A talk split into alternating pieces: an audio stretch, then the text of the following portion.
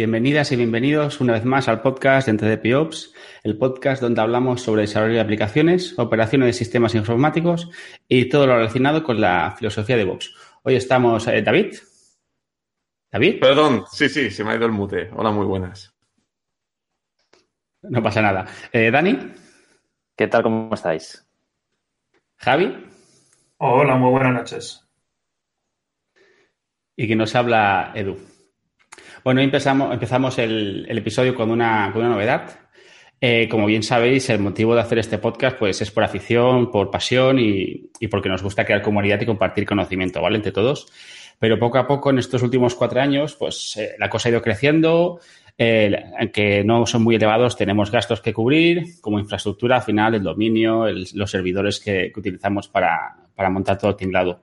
Entonces, a raíz de esto, hemos decidido eh, montar una cuenta de Patreon para que todos los que os guste nuestro trabajo, pues eh, contribuir haciendo una pequeña aportación de, un euro mensual.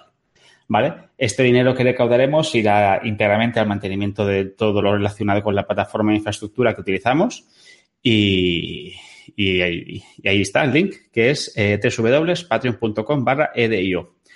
Eh, por otro lado, además de, este enlace a Patreon, hemos creado un enlace de afiliados de Amazon para que también cada vez que hagáis una compra, una pequeña aportación de esta compra vaya, vaya para nosotros. Eh, este enlace os lo pondremos en la descripción del podcast, y, igual que de Patreon, y también lo pondremos en, la web. Eh, y por último, y no menos importante, ya sabéis que para nosotros el feedback es muy, muy importante. Así que acordaros de darnos eh, me gusta en iVoox, pero en el podcast, no solo en el episodio, sino también en el podcast y una evaluación de 5 estrellas en iTunes. Acordaros que nos podéis encontrar en www.entdpiops.es y en Twitter con arroba entdpiops. Y ahora vamos a leer algunos comentarios eh, que hemos, eh, nos han dejado nuestros oyentes en estos últimos días. Y os dejo con mis compañeros que os los van a leer. Pues gracias, Edu. Mira, eh, tenemos un comentario de Warrior Games sobre el episodio número 33, donde hablamos de sobre Continuous Integration y Deployment. Y dice así. Felicidades por el podcast, muy interesante. Me gustaría añadir que el rollback forma parte del proceso de CICD. Mirad o buscad el concepto de Time to Recovery de, Martin Fowler. Por otro lado, el commit a master únicamente sin branches está reservado a equipos muy maduros o con muy buena comunicación y por, desgracia, no es común en el mundo real. Seguid así, que creo que tenéis un programa estupendo. Pues muchas gracias. Eh, yo recuerdo que aquí, Edu, estuviste comentando estos dos temas precisamente, no sé si era Ignasi que dijo que nunca se hacía rollback, que siempre se iba hacia adelante. Y tú sí que, Edu, recuerdo que, que, nombraste esto del, de la filosofía de hacer comics en máster, así a lo loco. sí, sí, ese workshop, ese workshop que os dije de, no recuerdo el nombre ahora de, no recuerdo el nombre. Es el autor del libro Continuous Deployment, también es un libro bastante conocido y eso que decía, en los equipos muy, muy maduros no se, no se hacen ramas, sino todo a máster y, todo máster. Yo claro, eso requiere saco. gente muy, muy, gente muy... Yo digo que ahí no discrepo. Al final es... No, pero digo que discrepo y no lo voy a decir aquí online para que quede grabado. Lo explicaré un día tomando unas cervezas. pero no únicamente el motivo de hacer el máster y tal es cuando el equipo es maduro y con muy buena comunicación. Bueno, guárdalo para otro episodio. No, no, no lo, voy, no lo diré online nunca. Bueno, seguimos leyendo más comentarios, chicos. Vale, pues en el, en el número 34, Javi Ber López, no, Javi Bertolez, eh, nos comentó, gran programa, ameno y con gran eh, calidad de contenido. Este fue uno de los que yo sepa ha sido bastante aclamado, que es el de blockchain, y realmente hemos recibido muchos comentarios con este. En el 37, de Conviviendo con el Legacy, Warrior Games, también me ha gustado mucho este podcast sobre el Legacy. Muy bien explicado, señores. Seguid así, que ya hace tiempo que os sigo. ¿Haréis algún podcast sobre Google Cloud, Kubernetes y Jenkins? Pues nada, pues ya tenemos que ir apuntándolo eh, porque ya nos van pidiendo cositas especiales. Eh, ya lo dejaremos apuntado en algún lado. En el número 38, el de ciberseguridad, Pau nos dice, interesante episodio chicos, la propuesta de ir más allá de la parte de DevOps me ha gustado, enhorabuena. y Max Reitz, eh, nos dice, buen programa, eh, me gusta porque habéis eh, salido de vuestra zona, zona de confort, os animo a seguir así e intentar abrir unas vías. Y pone aquí su página web de walkingbeat.org. No hay, como Y- más, no hay más llamadas, como decía el de la tele. Eh, Estaba mirando Bueno, qué, qué tocaba más. El- bueno, y lo siguiente, vamos a empezar el, el podcast en sí. Que, bueno, este podcast va a ser un poco curioso. Eh, vamos a tratar sobre un tema que es no sobre el trabajo, sino antes del trabajo. Y esto, Edu, ¿tienes alguna cosa a decir? ¿Eso que es ducharse? Estaría bien. No, antes del trabajo. antes trabajo. ducharse, ¿no? No, Por más Dios. que nada estábamos comentando la, la entrevista. ¿Cómo preparar entrevistas de trabajo? Sí, como decía Javi, en, en este episodio número 39 vamos a irnos a algo fuera de la- de- del aspecto técnico, pero sí que está hablando, eh, bueno, en nuestro trabajo y en el de cualquiera, que es lo que es una entrevista de trabajo, ¿no? cómo afrontamos eh, las entrevistas de trabajo y vamos a verlo desde dos puntos de vista, vamos a intentarlo, desde el entrevistado y desde el entrevistador, ¿no? Porque algunos de nosotros, bueno, todos nosotros hemos hecho entrevistas de trabajo, evidentemente, si no estaríamos en el paro, o no sé, o siendo ninis, y algunos, para bien o para mal, eh, han tenido la suerte o desgracia de tener que entrevistar. No es mi caso, por suerte, y así que tendremos algún comentario de este tipo. Y bueno, eh, pues vamos a empezar hablando un poquito de cómo, cómo preparar una entrevista técnica o, qué deberíamos tener en cuenta para una entrevista técnica. ¿Alguien se anima? Bueno, si queréis empiezo yo. Hemos puesto aquí en el, en el guion unos puntos, ¿vale? Si os parece, vamos puntos por puntos y vamos comentando cada uno de nosotros eh, nuestras experiencias y demás. El primero es técnicas para preparar entrevistas. Bueno, yo personalmente, eh, precisamente, cambio de trabajo hace poco, a unos seis meses aproximadamente.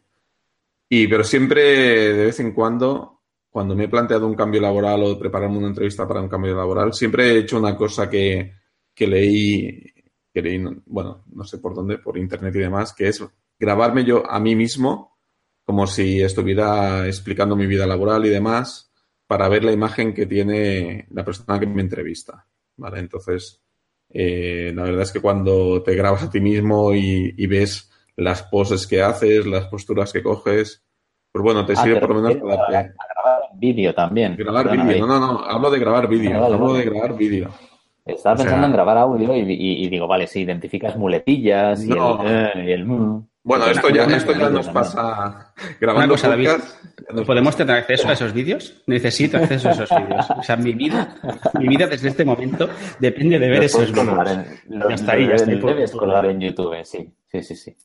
Tengo una presentación de PowerPoint donde están todos los vídeos ahí incrustados. ya te la pasaré. No, pues es, va en serio, ¿eh? Si no lo habéis probado nunca, os lo recomiendo. Os daréis cuentas de cosas que, que, bueno, os sorprenderán. Sobre todo posturas, cuando nos mantenéis la, la mirada, y luego aparte de lo que dice el Dani, aparte de las muletillas, etcétera, etcétera. Entonces, bueno, así te das cuenta lo que ve el, el- el que te entrevista, el entrevistador. Ya está. Yo, no sé. utilizo, yo he utilizado unas técnicas similares, pero no en simulación. Directamente cojo y, y si me interesa hacer una entrevista, a lo mejor antes preparo tres o cuatro con alguna cárnica o alguna cosa así, que realmente no me interesa entrar en el trabajo, pero, pero digamos que te enfrentas a la vida real. No es a través de un vídeo, es, es distinto.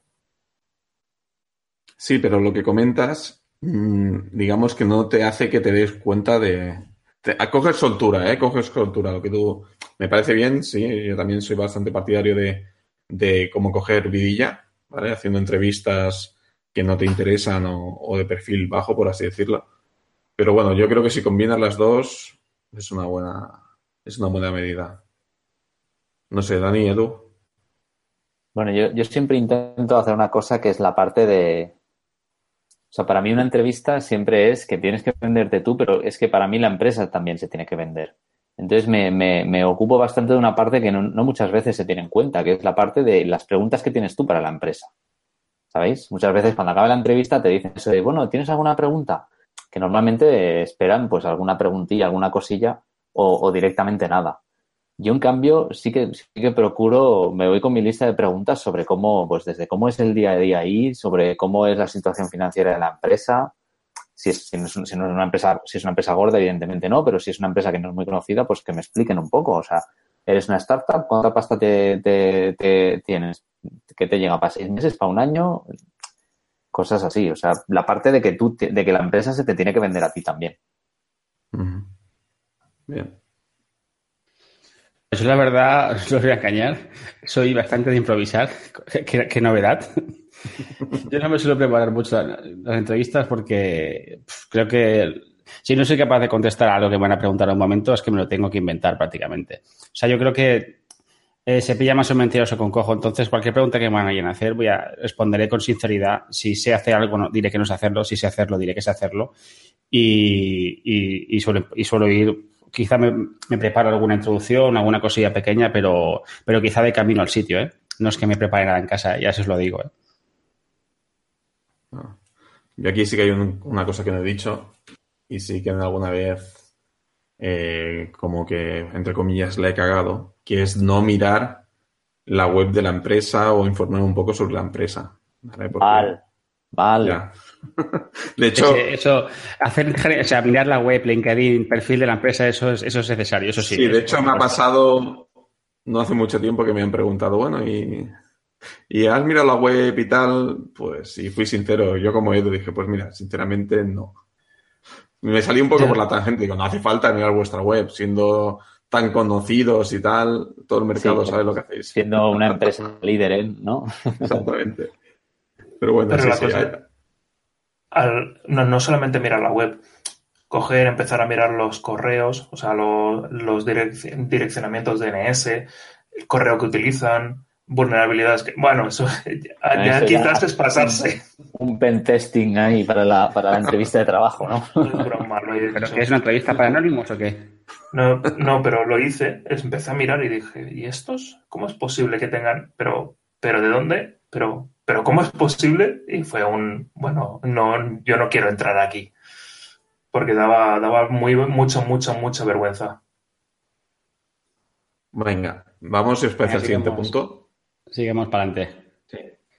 Bueno, y ahora respecto a, los previos a la entrevista, eh, ¿cómo parece el CV? Esto quizá eh, es algo que, podía servir porque al final el entrevistador puede haberse leído vuestro currículum y hacer alguna pregunta y, pillaros, ¿no? Porque si al final el que hincha mucho el currículum puede tener algún que otro problema. Entonces, hacer una buena preparación en el, en el, currículum es interesante. Y aquí también está eh, la gente que se prepara el currículum adaptado a una empresa a donde va o tiene uno genérico y, y es el que entrega siempre. ¿Vosotros, vosotros qué hacéis?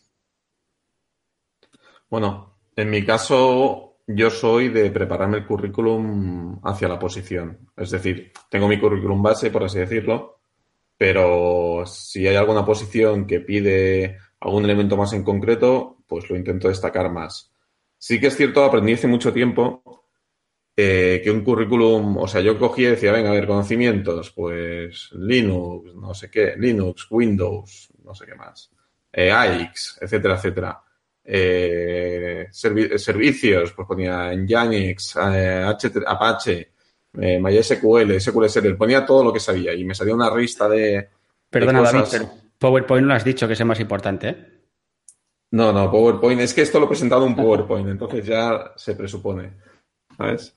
Entonces, no, al final es eso. Eh, lo que sí que aprendí que, hay que sintetizar, ¿vale? O sea, yo sí que suelo, personalmente, eh, tengo la norma de que el currículum no puede pasar de dos hojas, ¿vale? Siendo una de las hojas, digamos, mis conocimientos, o sea, mi experiencia eh, eh, laboral, perdón, y luego, bueno, mi, mi, perfil de estudios, etcétera, etcétera, conocimientos académicos y demás. Y luego el otro, en la otra hoja sí que pongo conocimientos técnicos y, bueno, otros puntos que ya comentaremos más adelante. Pero sobre todo sintetizo, o sea, pongo, pues yo que sé, a mí eh, de, poner todos los sistemas operativos que, incluso había listado, pues mira, sé de Ubuntu, sé de CentOS, sé de Reja, ¿vale? Pues al final pongo sistemas Linux y ya está, ¿sabes? Lo sintetizo todo en una palabra y luego ya en la entrevista pues intento desarrollarlo. Pero sobre todo destaco lo más importante. y ya está. Porque si no, no se lo leen. Es tanta paja que al final quiere que sea algo que en un vistazo rápido lo tienen, lo tienen leído.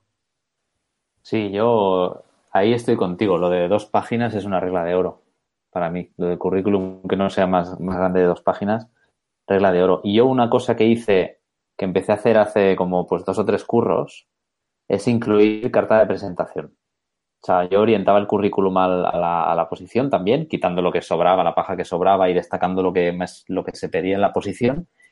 Y luego, como normalmente acabas haciendo un submit line en la, o, en una web de empleo, o en LinkedIn, o en o directamente en la web de la empresa, donde sea, pues incluir una carta de presentación que es un poco todavía una cosa más condensada que un currículum. Es, es decir, mire, eh, señor seleccionador, yo soy ideal para esta posición por esto y por esto otro, pues con un par de párrafos y me encantaría tal o no sé qué y por estas razones. Y, todavía, y yo, o sea, creo que es una buena, creo que es una buena estrategia porque es todavía una, una llama la atención porque no todo el mundo hace eso y, y es una buena entrada para el seleccionador.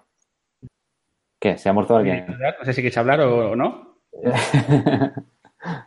bueno, yo opino como vosotros. Yo creo que la, la, cota son dos hojas porque si no es, es, un currículum que aburre. No vale hacer como en el colegio, pero a la inversa. En el colegio, cuando te pedían 10 páginas, lo que hacías es aumentabas la letra. No vale aquí disminuirla para que te quepa todo en dos páginas. Hay que saber sintetizar, no reducir el, el, el tamaño de letra. Yo también, yo enfoco un poco el currículum, intento destacar lo, lo que más eh, lo que más se acerca al, al, perfil que están buscando en la empresa y, y, la verdad que no he hecho carta de presentación como dice, nunca como dice Dani, pero es un buen punto a tener en cuenta. Porque te da un toque distintivo y aparte te permite introducirte de una forma más, más directa con el entrevistador, no que no simplemente leyendo tu currículum.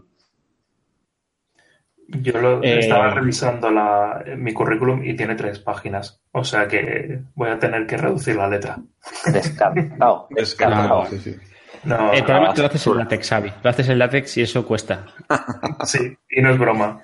No es broma, no, no es broma. No, no, o sea, reducir la letra algún día aprenderé.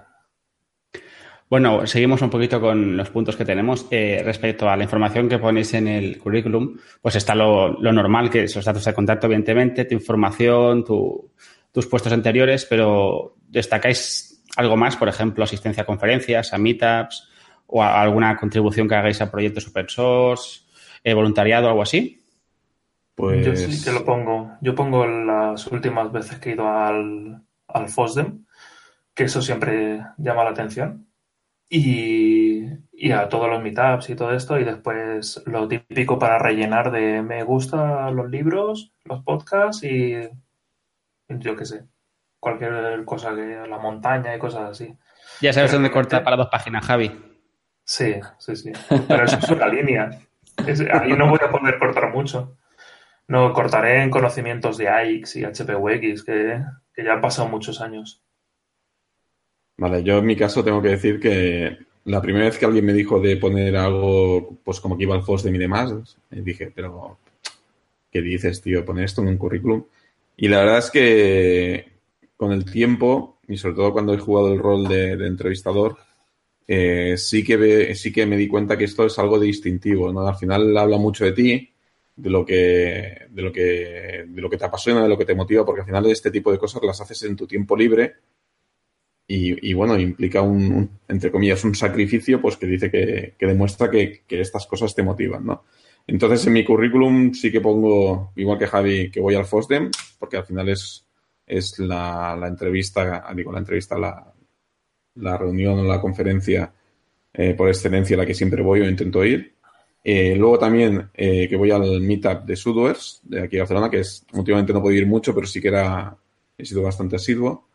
Y luego también pongo que hago el podcast. La verdad es que yo diría que las dos últimas entrevistas que he tenido, el tema del podcast ha sido un factor claramente diferencial, ¿no? Que la gente también eh, puede ir, puede consultar y puede, puede conocerme un poco más en profundidad. Y entonces se dan cuenta que realmente domino de PowerPoint por los comentarios de Edu.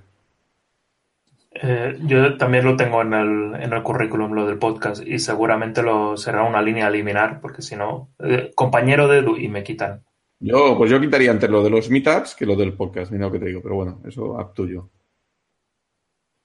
Hostia, pues yo no tengo el podcast.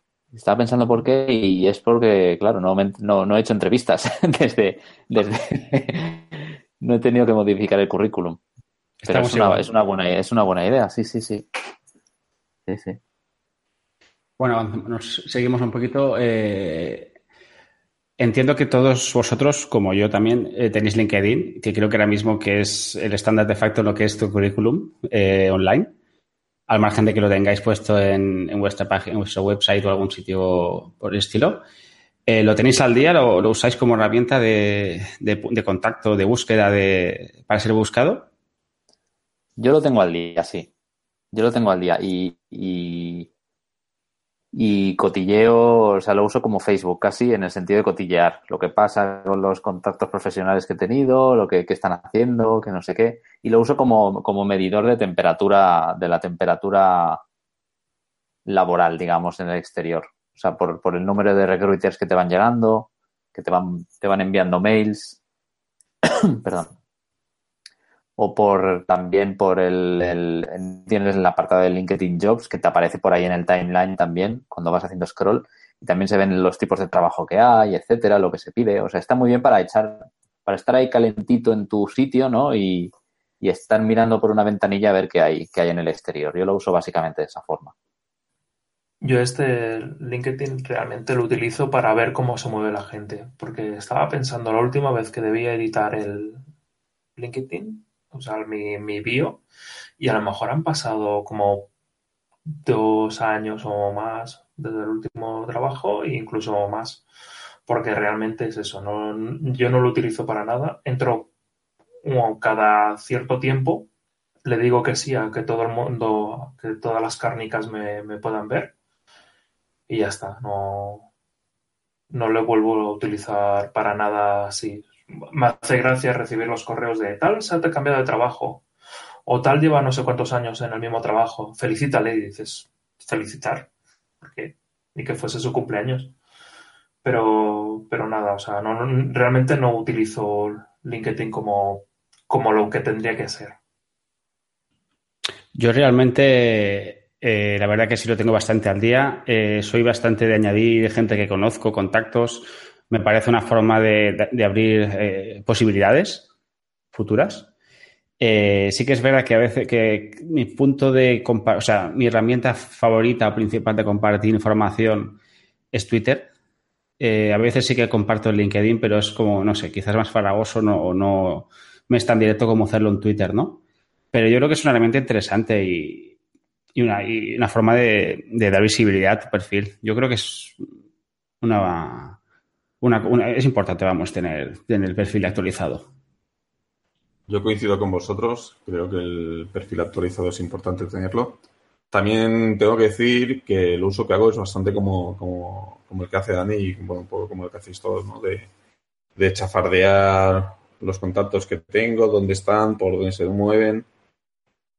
Y, pero bueno, la verdad es que quizá no le presto tanta atención porque creo que hay también mucho ruido tengo muchas, yo no sé vosotros, entiendo que, igual, pero tengo muchos recruiter que, que te lanza petición y yo creo que a veces lo hacen para conseguir eh, ver tu red y poder ir saltando y consiguiendo más contactos, etcétera, etcétera. Entonces sí que pasé una época que aceptaba a todo el mundo, ahora vuelvo a ser bastante selectivo con la gente que acepto, que eh, acepto en mi Twitter, digo en mi Twitter, perdón, en mi, en mi LinkedIn. Y bueno, y también a modo de curiosidad, comentaros de que me olvidé de actualizar eh, el cambio de posición que hace, hace seis meses. Lo actualicé el lunes o el martes. Y bueno, he recibido un montón de felicitaciones de gente de enhorabuena ah, por tu nueva posición. Yo te felicité. sí, ya lo sé. Hasta, hasta, mi, hasta mi jefe actual me felicitó, ¿sabes? Por, por el cambiar. Yo te dije que te vale, te vale, que ya tocaba, ¿eh? Sí, sí, digo, hubo mucho troll, hubo mucho troll. Hasta de la empresa donde me había ido me felicitaban de, por mi cambio de posición. Digo, serán, serán trolls. Pero bueno. A ver, yo creo que como dices, el ruido hay en todas las redes sociales y siempre hay que ir un poco de ojo a quién hay que hacer caso y a quién no, ¿no? Pero bueno, es un mal endémico eh, actualmente las redes sociales. Bueno, y un poco para acabar el bloque de, de, ser entrevistado, de ser el candidato, Eh, no sé si alguno queréis contar alguna anécdota curiosa o simpática de alguna entrevista que hayáis hecho recientemente o no tan reciente. Pues si queréis empiezo yo.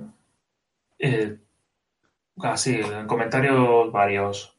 Eh, en un sitio he tenido que hacer cuatro entrevistas, de las cuales eran dos técnicas y dos de presentación. Bueno, y te enseñan cómo es la empresa, las técnicas, corrección de la técnica, todo esto, que es un montón de tiempo, realmente es muchas horas. Y es eso, o sea, realmente al final terminas teniendo un equipo allí que, realmente es muy, muy interesante.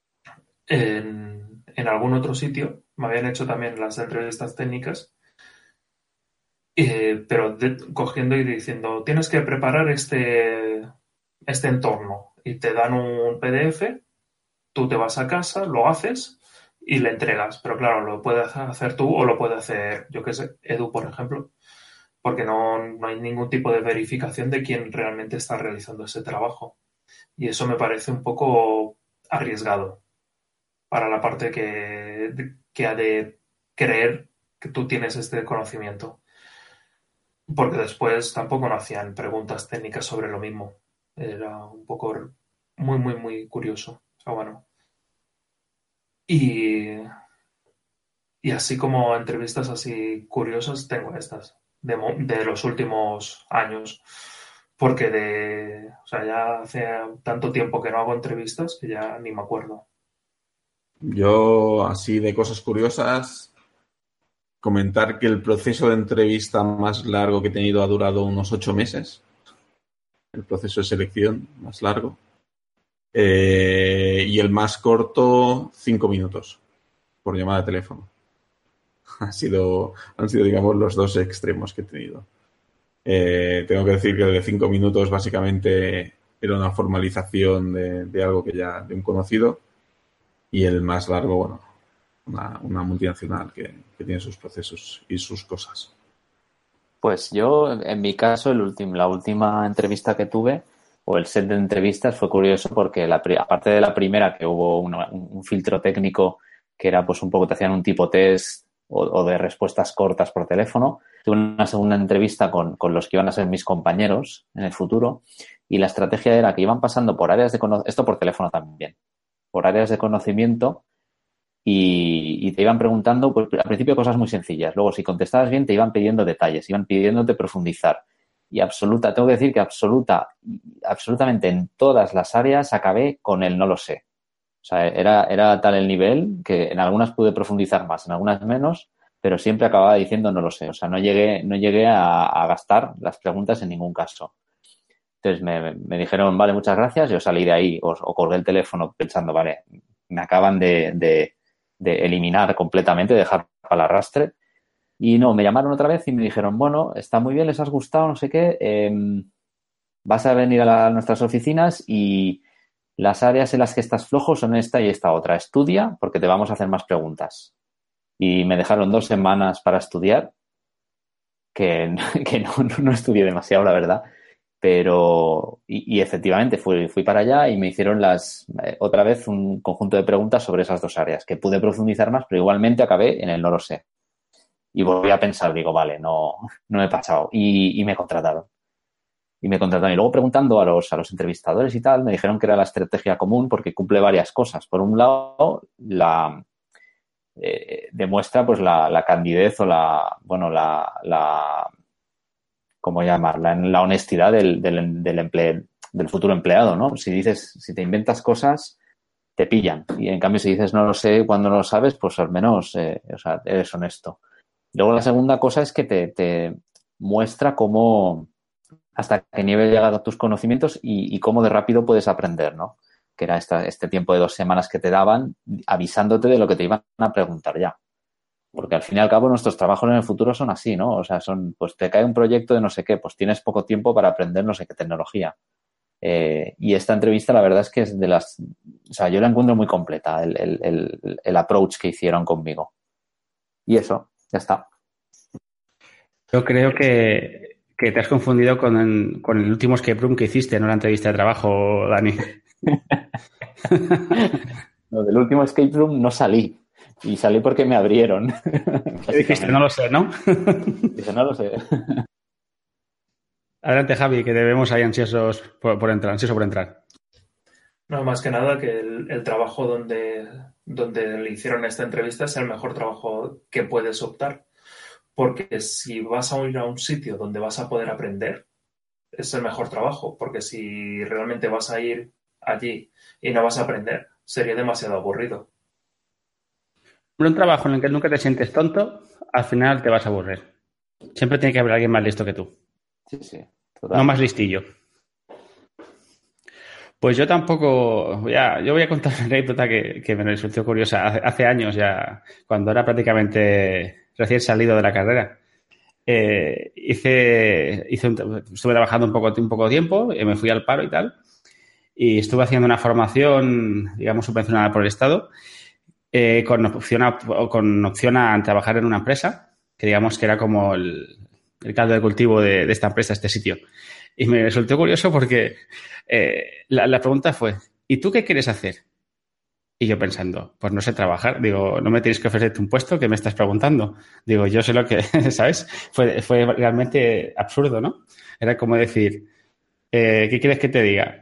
Pues el mejor trabajo del mundo. Me resulta bastante curioso. Una forma de vender la empresa bastante mala, ¿no? Que te pregunten qué quieres hacer sin ofrecerte ni siquiera los puestos que tenías, ¿no? Cuando eres junior o, ni eso y no tienes ni idea de lo que hay en el mercado, por así decirlo. Hace bastantes años de esto, pero una cárnica evidentemente era. Y bueno, vamos a seguir avanzando. Eh, empezamos con el bloque de el entrevistador. Entonces, como primera pregunta o primer punto, eh, ¿qué creéis que es lo más importante o qué, veis como un factor diferencial y qué buscáis o qué buscaríais en un currículum para, para un perfil concreto? ¿A quién se anima? Venga, si queréis lo hago yo. Bueno, primero perdón por si hay mucho ruido de fondo, pero está lloviendo. No sé si oís, si oís el ruido, pero la verdad es que la lluvia cae bastante fuerte en las ventanas. A ver, eh, yo por, bueno, mis últimos trabajos sobre todo he estado eh, ocupando posiciones de gestión y demás, en lo que tiene el, el dominio avanzado de PowerPoint. Y bueno, al final he estado, he tenido la suerte de poder gestionar equipos y bueno, y de tener que hacer muchos procesos de selección. Y cuando te llega un currículum, al final, cuando ya llevas cuatro o cinco, es que todos te parecen iguales. Y si encima te vienen de cárnicas, que tienen la mala costumbre de, maquillar y tunear el currículum, pues la verdad es que, es que bueno, no, te llaman a la atención. Entonces, sobre todo yo lo que suelo fijarme es en los proyectos personales que pone la gente, un poco en línea de lo que decíamos antes, para ver o intentar identificar el, no sé cómo decirlo, el talento, ¿no? Las inquietudes. Para mí, todo el tema de títulos, carreras y demás no, no me aporta nada. Yo tengo que ver que la persona pues tiene inquietud y la apasiona su trabajo. Y creo que una de las maneras de, verlo es así, ¿no? Viendo pues, por dónde se mueve, lo que hace, con, con quién va, ¿no? Dime con quién vas y te diré quién eres, pues más o menos eso y ya está. No sé si alguno queréis añadir algo más. ¿No? Decís que no con la cabeza. Yo, como os decía, no he tenido la suerte o la desgracia de tener que. Sé que he contribuido a valorar a algún compañero puntualmente, pero valorar la entrada de una persona o hacer la entrevista yo personalmente no, no he tenido ese placer de momento. Nunca se sabe. No, es, es, algo complicado, ¿eh? O sea, yo me he equivocado, me he equivocado cogiendo gente, pero bueno, eh, todo el mundo se ha equivocado. Yo hablando con otra gente que hace mucha selección, pues bueno, en entrevistas cortas es difícil poder, poder valorar a la persona y puede ser que la persona cumpla los requisitos técnicos que quieres, pero luego no sepa relacionarse con el equipo. Es complicado, es complicado. A ver, yo supongo que una cosa que yo tendría en cuenta o que creo que tener en cuenta no solo es el perfil técnico o, las skills que tú requieres para el puesto que estás ofreciendo, sino también un poco lo que son las soft skills. O sea, una persona que sepa trabajar en equipo, que no sea directamente imbécil, o al menos que no sé, que, ¿sabes? Un poco tener un poco de empatía, ¿no? Esas cosas siempre se agradecen porque eh, tú puedes ser muy bueno, pero si nadie quiere trabajar contigo, ¿de qué sirve, sabes? Pues eso, Edu, es un, es, yo creo que es uno de los problemas actuales que tiene, que tiene el mundo IT a la hora de seleccionar a personas, ¿vale? Que, que no sé por qué, ¿vale? Eh, famoso ego de los técnicos hace que muchas veces tengan deficiencia a la hora de, de poder formar equipo con otras personas. Y es un problema, es un problema grave, muy grave, más de lo que, más de lo que nos pensamos. Yo hablando con otros managers de otras áreas, no tanto áreas técnicas, eh, se ve que el perfil más buscado es aquella persona que tiene conocimientos técnicos, pero a la vez es capaz de poderlos comunicar correctamente. Somos raros. Y digo somos porque el hecho de estar haciendo un podcast implica que tenemos estas, estos skills, ¿vale? Y os digo, mm, es bastante raro. Bueno, supongo que todos tendréis experiencia con compañeros de, de que en las relaciones personales o en la comunicación pues son, son bastante, bastante troles. Adelante, Javi. En este caso, uno de los problemas no solamente es el tema de poder comunicar con los demás, sino eh, la capacidad de tener empatía para decir que una persona se ha equivocado. O sea, no, o sea, no es el tema de eh, tener, eh, mira, pasa este problema, yo sé cómo solucionarlo, tú no, muérete. O sea, porque ya no es el tema de Muérete, perdona, muérete o eres un inútil, porque yo eso lo he oído. Sí, sí, también lo he oído.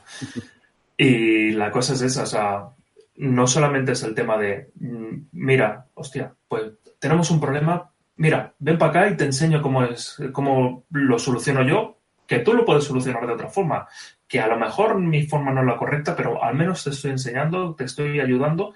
No, no, o sea, muchas veces nos hemos encontrado algunas veces con gente que dice, eh, eres un inútil, no te voy a explicar ni lo que hace esto, ni por qué ha fallado, ni nada, simplemente que mm, no quiero verte nunca más. Y ese es uno de los problemas que mm, desgraciadamente me he encontrado muchas veces. Bueno, matizar que cuando hablamos de buenas skills de comunicación, eh, no vale decir, no, si yo comunico de puta madre en Klingon y en élfico. Eso no son buenas skills de comunicación. ¿Sabes? Hay que adaptarse al lenguaje común de la empresa. Eh, yo creo que, como decís, eh, yo como persona me considero bastante empático y es una cosa que a veces he hecho mucho en cara a la gente porque tú puedes ser muy bueno, puedes ser muy malo haciendo tu trabajo. Puedes ser el mejor o no ser, o no ser el mejor, ser saber hacer tu trabajo sin ser una estrella. Pero hay mucha gente que por la falta de empatía no se da cuenta ni una cosa ni de la otra. O sea, tú tienes que darte cuenta mm, que si tú haces algo mejor que otra persona, la otra persona no, no tiene por qué sentirse mal de no hacerla. Quizás sabe hacer otras cosas mejor que tú. Y al revés, el hecho de que una persona eh, te pueda siempre arreglar, arreglar, los problemas que tú has creado o que no has sabido resolver, eh, no implica que sea, sea barra libre. O sea, ese tipo de, habilidades creo que, aunque es difícil, son ese tipo de habilidades que son difíciles de encontrar, o no de encontrar, sino de cribar en una entrevista, yo creo. Ese tipo de cosas, eh, no sé, a no ser que hagas un psicotécnico, yo creo que eso es lo que lo daría más el día a día. Yo en los psicotécnicos no No, no, es broma, es broma, es broma, ¿eh? No, no, yo, digo, yo, yo, he llegado a hacer psicotécnicos y si queréis ya lanzamos eh, con el otro punto que es que el tema de las pruebas técnicas y demás. Pero bueno, yo ya cuando empiezas a tocar tantas cosas y no sabes muy bien por dónde tirar a nivel de seleccionar o, de buscar el factor diferencial, o cuando te has visto que te has equivocado en un par de ocasiones, pues ya dices, ostras, eh, y si, por ejemplo, hacemos un psicotécnico, yo eso lo he hecho, ¿vale? He involucrado a personas de recursos humanos, psicólogos y demás de la, de la empresa. Y, y, bueno, he hecho psicotécnicos y no, en mi caso no me han salido bien, ¿vale? Pero bueno, estas son experiencias que quizá va, se tendría que hablar en otro momento. Venga, pasamos al siguiente punto, si os parece, ¿vale? Que es si somos partidarios de realizar pruebas técnicas y, y qué tipo de pruebas hacemos. Javi, ¿comentas?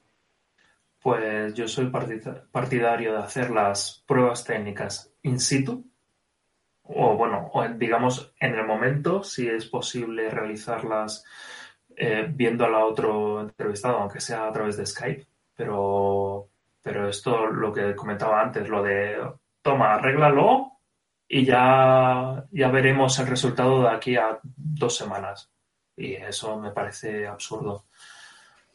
Pero es eso, o sea, también hablando de las cárnicas, me he encontrado alguna vez que nos traía algún candidato que, que ponía experto en tal tecnología. Le preguntaban la pregunta más simple que no te sale en el manual. Eh, y algunos te decían, pues no tengo ni idea. Y otros te decían, literalmente, no tengo ni idea, nunca he tenido esto, pero si lo pones aquí en el currículum, este no es mi currículum, pero, pero o sea, es, muy, muy hardcore. Eh, o sea, si no le haces un, si no haces pruebas técnicas en el momento, eh, las cárnicas van a, poner a la persona. No significa que vaya a durar mucho, pero ya la han puesto. Yo, en, referencia a las, entrevistas técnicas, a ver, eh, yo entiendo que, es interesante hacer una entrevista en situ, pero yo creo que nadie tiene la obligación de ser una enciclopedia. Y a no ser que sea algo que has hecho 18.000 veces y sepas de memoria, yo creo que yo, yo, te podría decir que sé configurar un Apache pero eh, seguro que de memoria no te sé ni configurar ni tres líneas, porque no me acuerdo. Entonces, claro, ese tipo de pruebas eh, para mí son, son absurdas, porque que tú tengas, lo importante es tener tablas y, saber, saber defenderte, no ser una enciclopedia de hacer A, B, C, D, E, ¿sabes? Por eso que este tipo de pruebas mm, hay que saber hacerlas. Yo creo que hay que buscar lo que decía Dani, ¿no? Un poco un poco cosas muy puntuales y buscar ese, conocimiento y saber defenderlo, no, no que no, un tipo test que si no lo sabes hacer eres idiota, ¿sabes? No sé, una opinión. No, pero yo no me refiero al tema de, eh, de cómo configurar esto, cuál es el tercer parámetro que... No, no. O sea, por ejemplo, que eh, el comando ls, ¿qué hace en un Linux? Y a la gente decirte, pues no tengo ni idea. Y dices, ¿y tú eres el experto en Linux? O sea, si con, de esta forma cribas a gente, o sea, ya no es el tema de saber un comando en específico o nada raro, sino es que tienes un problema con las cárnicas, que te están metiendo gente que no, que no realmente no tiene conocimientos. Yo ahí, lo que tú dices, Javi, creo que estás describiendo un problema que es que muchas veces las empresas de subcontratación y demás, pues te traen candidatos que no están cualificados ese sería un punto. ¿vale? luego el otro punto serían aquellos candidatos que inflan su currículum en conocimientos que realmente no tienen, que es un poco lo que decía Edu al principio, ¿no? De, poner cosas, conocimientos que, son falsos, o sea, o mentir en el currículum. Yo, por ejemplo, lo que sí que me gusta hacer es, sobre todo, tener conversaciones, ya tanto de L, o sea, qué comando ejecutas y tal, ya no tanto por ese lado, sino de, hablar un poco en términos generales. Seguro que si yo pregunto eh, cómo, se configuran el tema de los fork o, pre-fork en Apache y demás, pues a lo mejor alguien no tiene en mente las líneas o cómo es la configuración, pero si yo hablo con alguien y digo, oye, ¿cómo optimizarías una configuración de un Apache? Pues bueno, seguramente me acabaría comentando este tipo de, cosas y verías que, que, se ha peleado, ¿no? Que tiene un poco de experiencia en el tema y se ha peleado. Y al final buscando en Google obtienes esa información. Y luego lo que sí que también me gustaría, eh, o que nunca he podido hacer, eh, pero sí que creo que es muy útil, va un poco en línea de lo que decía Dani. Eh, nunca he tenido la oportunidad, pero creo el hecho de dar un problema a una persona para que lo resuelva en su casa, offline, creo que también es algo importante porque ves cómo se puede buscar la vida, cuán espabilado es. Por ejemplo, decir, pues, oye, eh, quedamos aquí una semana y me traes montado, yo qué sé, un clúster de, Docker con Kubernetes, yo qué sé, cosas de estas. Tecnologías que nunca haya, haya movido o haya tocado y ver cómo, cómo se espabila. Creo que esa es una buena, una buena técnica. Javi, querías entrar, ¿no? Sí, no, más que nada, como son las preguntas para poder entrar en, en el FOSDEM, en la pre-FOSDEM Beer, que son del plan, dime tres proyectos de software libre o dime que tú qué eres, de BIM o de Max. O sea, preguntas chorras, pero que realmente, o sea, cualquiera te puede responder. Entonces, pues por eso hay que ir al FOSDEM, porque te va a salvar y aprender las preguntas que te harán en la entrevista de trabajo. No, al menos que, al menos que con, o sea, decir que has estado tocando un teclado alguna vez, porque ha habido gente de entrevistas que dices, tú no has tocado un teclado en tu vida. Pero bueno. Recuerdo una pregunta que me hicieron en una entrevista, no más que para, para un trabajo, para un puesto interno, por así decirlo, que fue, ¿qué, qué es, qué es Linux? Yo respondí, un kernel. Y el entrevistador se sorprendió porque todo el mundo dice un sistema operativo. Claro, hay que ser- es, depende de lo purista que seas, pero este tipo de preguntas da mucho que pensar en eh, a quién estás entrevistando, porque mucha gente no sabe qué es Linux, o sea, no sabe diferenciar lo que es GNU Linux de Linux y por qué Linux y es Linux es el kernel y no el sistema operativo, ¿no? Entonces eso ya, ya, ya da bastante información, yo creo, ¿no? Yo ni dudé en un momento, dije, es un kernel. Entonces, creo que como dice Javi, este tipo de preguntas muy tontas a veces dan mucha información de- del entrevistado. Pero me, o sea, me acabo de acordar de una que me hicieron por teléfono, que me preguntaron, ¿y tú qué experiencia, qué ex- experiencia tienes con el IP Tables? ¿Cómo? ¿Experiencia de? O sea, yo tengo experiencia en firewalls, eh, checkpoint, Cisco, tal, no sé qué, no sé cuánto, y IP Tables también lo he conocido. Sí, sí, pero ¿qué- ¿cuántos años has estado con IP Tables? Dices, tú no tienes ni idea de lo que estás hablando, ¿verdad? Y nada, no, no llegó a puerto. Pero es normal, si la misma persona que te hace la entrevista no sabe lo que está preguntando, mm, tienes ese problema. Bueno, esto es, ya te digo, es bastante habitual cuando hablas con gente de recursos humanos y demás, que el punto fuerte quizá de la gente con background técnico sea este, un poco defender lo que sabe hacer y demás. Y bueno, a mí me ha pasado eso, de estar hablando con recursos humanos, eh, cárnicas, y bueno, tener la sensación de que se fijan más en cómo, cómo dices las cosas, más que, más en la forma que, que el contenido, ¿no? Por así decirlo. Y de ahí quizá también me sale un poco lo que comentaba antes, oye, pues voy a ver cómo me ve el otro, voy a analizar cómo me ve el otro, pues bueno, para transmitir desde el principio una imagen unificada. Otro Bueno, punto también, igual que antes comentábamos desde el punto de vista del entrevistado, eh, de ser entrevistado, qué cosas excepcionales o fuera de lo común pondríais como asistencia a conferencias, meetups. Eh, ¿Crees interesante que, que, se, que se pregunte ese tipo de cosas? O sea, dime la última conferencia que asististe, por ejemplo, o, y que, que te aportó. Dime si contribuyes a algún proyecto open source. eh, ¿Tienes algún proyecto propio que quieres que puedas enseñar? Algo así. Creo que no, no creo que tenga que ser un factor diferenciador. Que una persona no contribuya a proyectos open source no implica que, no, que sea un mal técnico, pero creo que es un punto a tener en cuenta. Al menos es una opinión. ¿Sí, David? Sí, yo estoy, yo una de las cosas que me fijo, por ejemplo, es si en los currículums me ponen repositorio de GitHub, ¿vale? Porque ya, ahí ya, pues digamos que dejan la marca, ¿sabes? De, si eres un, buen, un técnico con inquietudes, por así decirlo, seguro que, que algo tienes en GitHub, algo publicado, mínimo. Aunque sean scripts tuyos personales. Si no, pues pido que me expliquen los últimos proyectos que han estado involucrados. Eh, entonces también ves un poco el perfil de la persona. Por ejemplo, una persona que me dijo que su último proyecto era, eh, pues bueno, carreras de drones. Dices, vale, muy bien, me parece, me parece bien. Y entonces hice la pregunta y digo, ¿y esto cómo, cómo lo enlazas o cómo te, o cómo, cómo lo vinculas con tu, con tu personal, o perdón, con tu, con tu perfil laboral? Me dijo, no, no, no hay enlace, simplemente es mi pasión los drones. Digo, genial. Bueno, pues venga, vamos a hacer ahora ya el, el episodio eh, con alguna anécdota o alguna eh, cosa simpática que haya pasado, alguna entrevista que haya hecho, por supuesto. Vamos, vamos, queremos, queremos sustancia aquí. Bueno, a mí me ha pasado que yo hice una entrevista a una persona que no acabé cogiendo y al cabo del tiempo esta persona me hizo la entrevista a mí. ¿Sabes? Fui a cambiar de trabajo y, ¿Y te cogió? era- y me cogió, me cogió. Pero bueno, también tengo que decir a mi favor, también tengo que decir a mi favor que, que en la primera entrevista fue, fue él el que dijo de que no acaba, bueno, claramente los dos vimos que la posición no era para él.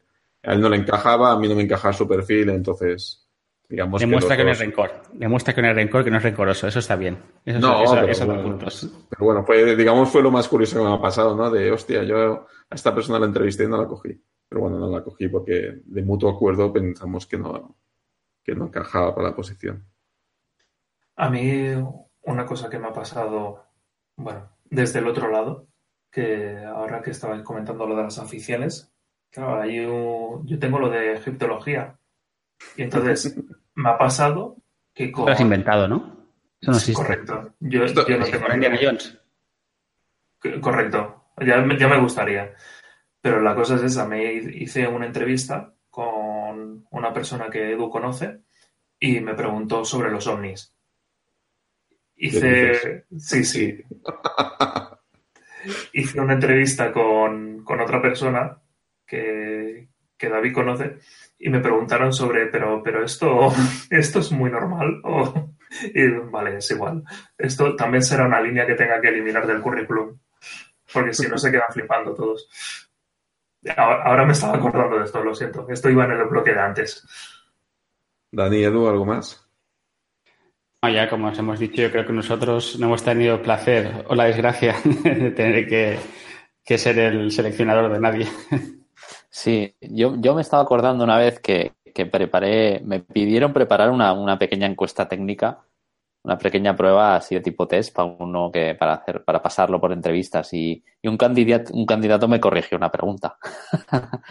o sea, me, me hicieron notar, o sea, de las cuatro opciones que yo daba, ninguna era la, digamos que no era, había una más correcta de todas, era un tema de routing y había una opción para definir unas rutas y tal, que, que, que era la mejor y no estaba entre las listas, entre las cosas que yo proveía.